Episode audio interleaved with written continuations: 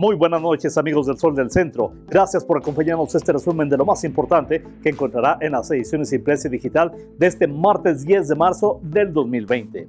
En la información, en algunas cadenas comerciales para las trabajadoras, este lunes 9 fue un día normal de labores, pues a pesar de la iniciativa Un Día Sin Mujeres para realizar un paro de actividades, acudieron a cumplir con sus encomiendas de trabajo. En dos supermercados visitados por el Sol del Centro, las mujeres trabajadoras realizaban sus labores con normalidad. Se encontraban en el área de cajas, cobrando a los clientes, acomodando mercancía en los pasillos y limpiando aparadores. Y dentro del paro nacional, al menos 535 mujeres, que representan 35% del total de la fuerza operativa de la Secretaría de Seguridad Pública Municipal se sumaron este lunes al paro Un Día Sin Nosotras. Esto se dio a conocer de manera oficial en esa dependencia.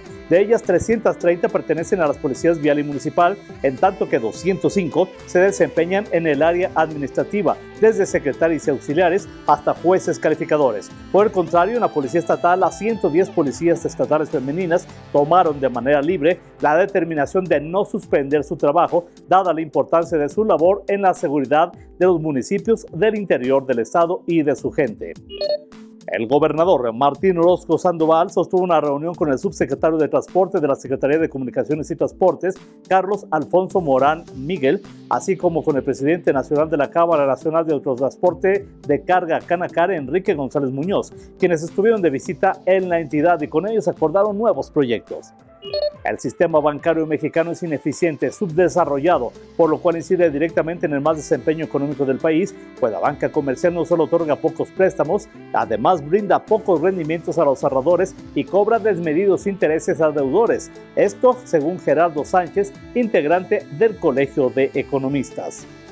Por vigésimo cuarto año consecutivo, los aguascalentenses sabremos de adelantar una hora a nuestros relojes para dar paso al horario de verano y, en teoría, aprovechar de mejor manera la luz solar para ahorrar energía eléctrica en hogares y empresas. Este domingo 8 de marzo, esta medida entró ya en vigor en un total de 33 municipios de los estados de Baja California, Chihuahua, Coahuila, Nuevo León y Tamaulipas, que conforman la franja fronteriza norte en el territorio situado entre la línea internacional y una distancia paralela de 20 kilómetros de la misma. Para Aguascalientes se tiene previsto que este año el horario de verano se ponga en marcha a las 2 horas del próximo domingo 5 de abril. Terminará el último domingo de octubre. En información policial, un nuevo caso de suicidio se consumó al interior de una vivienda en la colonia Insurgentes al sur de la capital, donde un hombre de 51 años de edad fue encontrado suspendido del cuello. Con este son ya 31 suicidas del presente año en Aguascalientes. En los deportes, este fin de semana se desarrolló la actividad del programa estatal Olympiacs con las primeras competencias en el proceso selectivo 2020-21, en la que se destacó la participación de más de 600 deportistas en disciplinas de judo, handball, boxeo y taekwondo.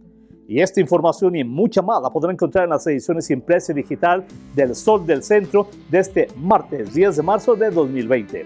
La dirección general de este diario se encuentra a cargo de Mario Mora Legaspi. Yo soy Mario Luis Ramos Roche, deseo la mejor de las noches y que como todos los días amanezca desde hace 75 años informado con el periódico líder, El Sol del Centro.